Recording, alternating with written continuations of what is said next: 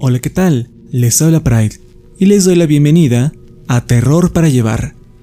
El día de hoy les traigo una de mis historias favoritas.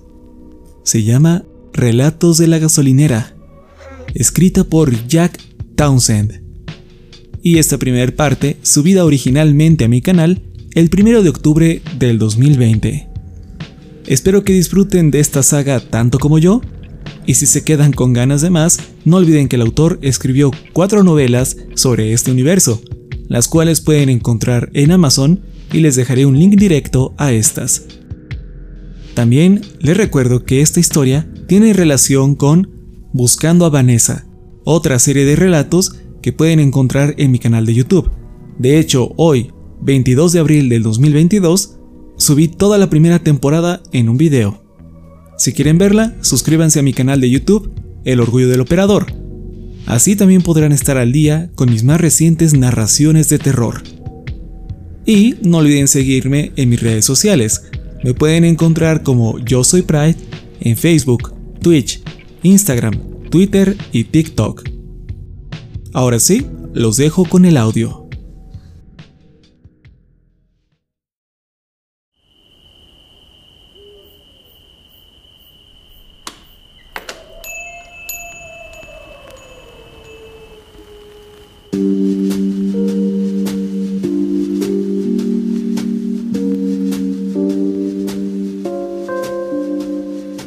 Orillas de nuestra pequeña ciudad hay una horrible estación de gas que abre las 24 horas los 7 días de la semana.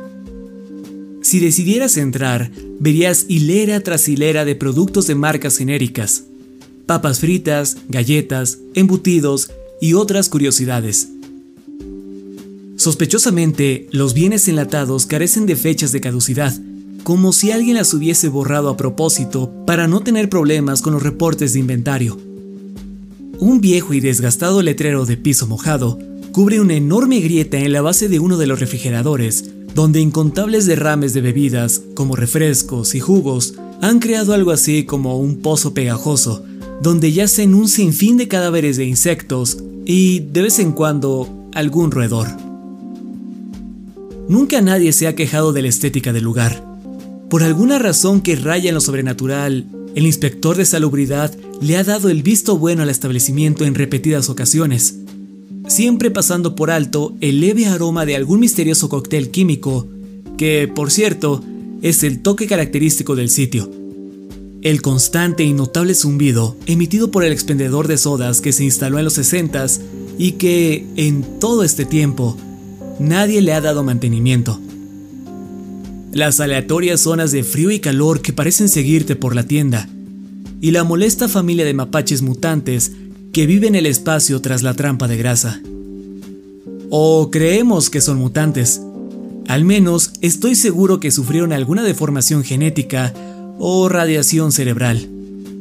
El alfa es un hijo de puta musculoso que mide casi un metro. Lo llamamos Rocco. Se le ha visto en múltiples ocasiones masticando los neumáticos de nuestros clientes ha sido atropellado dos veces mínimo y siempre regresa. Hay un olor que siempre está presente. Se trata de una mezcla entre flores, amoníaco y vómito. Nadie lo ha confirmado, pero la teoría que prevalece dicta que viene del subsuelo, escabulléndose a la tienda por las pequeñas fisuras en el concreto que se alargan y expanden con el pasar de los años. Se intensifica después de que llueve, y se vuelve tan penetrante hasta el punto de hacerte lagrimear si te acercas demasiado a los desagües. Lugares a los que ni siquiera Rocco y su clan se atreven a ir. Si decidieras entrar a este local, puede que incluso te topes con el vaquero del baño. Es algo así como una leyenda urbana local. Nada más aparece cuando estás solo y cuando menos te lo esperas. Lo que lo hace realmente legendario son las historias que la gente cuenta después de que se lo han topado. Estas van desde fue muy raro hasta imposiblemente real. Como este sujeto hace un mes, fue a orinar, pero cambió de parecer cuando al entrar vio a un hombre de pie al lado del urinal, con chaqueta, paliacate, botas y chaparreras puestas, regalando globos. O como un par de semanas más tarde, cuando otro cliente entró al mismo baño solo para toparse con un hombre que llevaba puesto un sombrero vaquero, boxers y botas con espuelas. Nada más. El vaquero le sacaba filo a un hacha con una vieja rueda de afilar. Cuando el cliente lo vio, el vaquero se detuvo, lo miró directo a los ojos, sonriendo, y haciendo una ligera reverencia con su sombrero, exclamó, Vamos viejo, a lo tuyo. Si eres lo suficientemente afortunado como para toparte con el vaquero que acecha en el baño, no te preocupes, es inofensivo. De hecho, suele ser bastante educado. Honestamente, no parece tan malo. En especial, si lo comparas con los otros eventos que ocurren aquí. A veces, al entrar al establecimiento, sueles tener dolor en los dientes. Es un recurrente y extraño fenómeno que nadie comprende con exactitud. Desaparece por sí solo después de un par de horas. Si decides entrar al local, definitivamente me verás sentado detrás del mostrador, pues soy empleado de tiempo completo. Casi siempre estoy aquí. Puede que me encuentres leyendo un libro, ya que, por alguna razón, el Internet no llega hasta esta parte del mundo. La señal para celulares es deficiente en días buenos y casi inexistente la mayor parte del tiempo.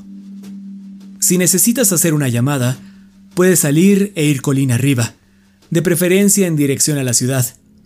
De otra forma, el otro camino te llevaría hacia los bosques, y créeme que no quieres que entre en detalle del por qué eso no es buena idea. O puedes usar el teléfono de línea fija que tenemos en la tienda. Por 25 centavos el minuto, claro. Sé que puede parecer una estafa, pero fue un arreglo que impusieron los dueños, y tengo que promocionar la oferta, ya que sí revisan los recibos telefónicos.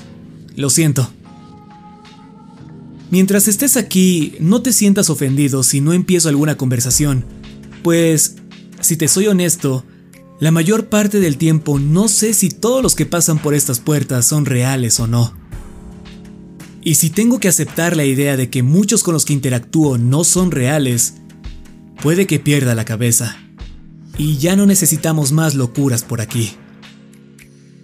Creo que lo que trato de decir es que me ocurren cosas extrañas mientras trabajo en esta jodida gasolinera a orillas del pueblo.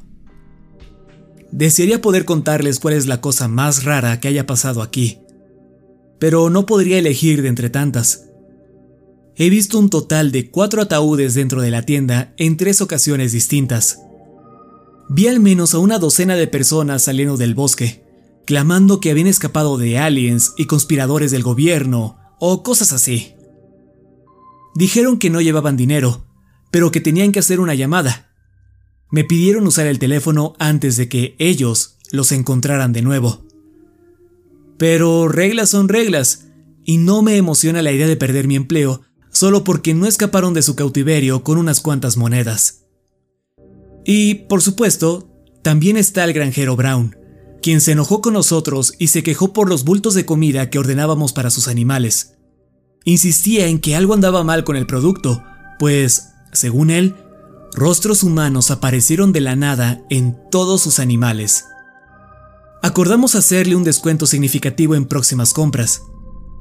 Poco después de eso, dejó de venir a la tienda. Lo encontraron, o, mejor dicho, encontraron lo que quedó de su cuerpo encerrado en su habitación. La puerta estaba asegurada desde adentro. Hasta donde sé, aún no resuelven ese caso. Como sea, supongo que regresaré en otra ocasión para contarles otra historia o dos. Pero primero, necesito alistarme para el trabajo.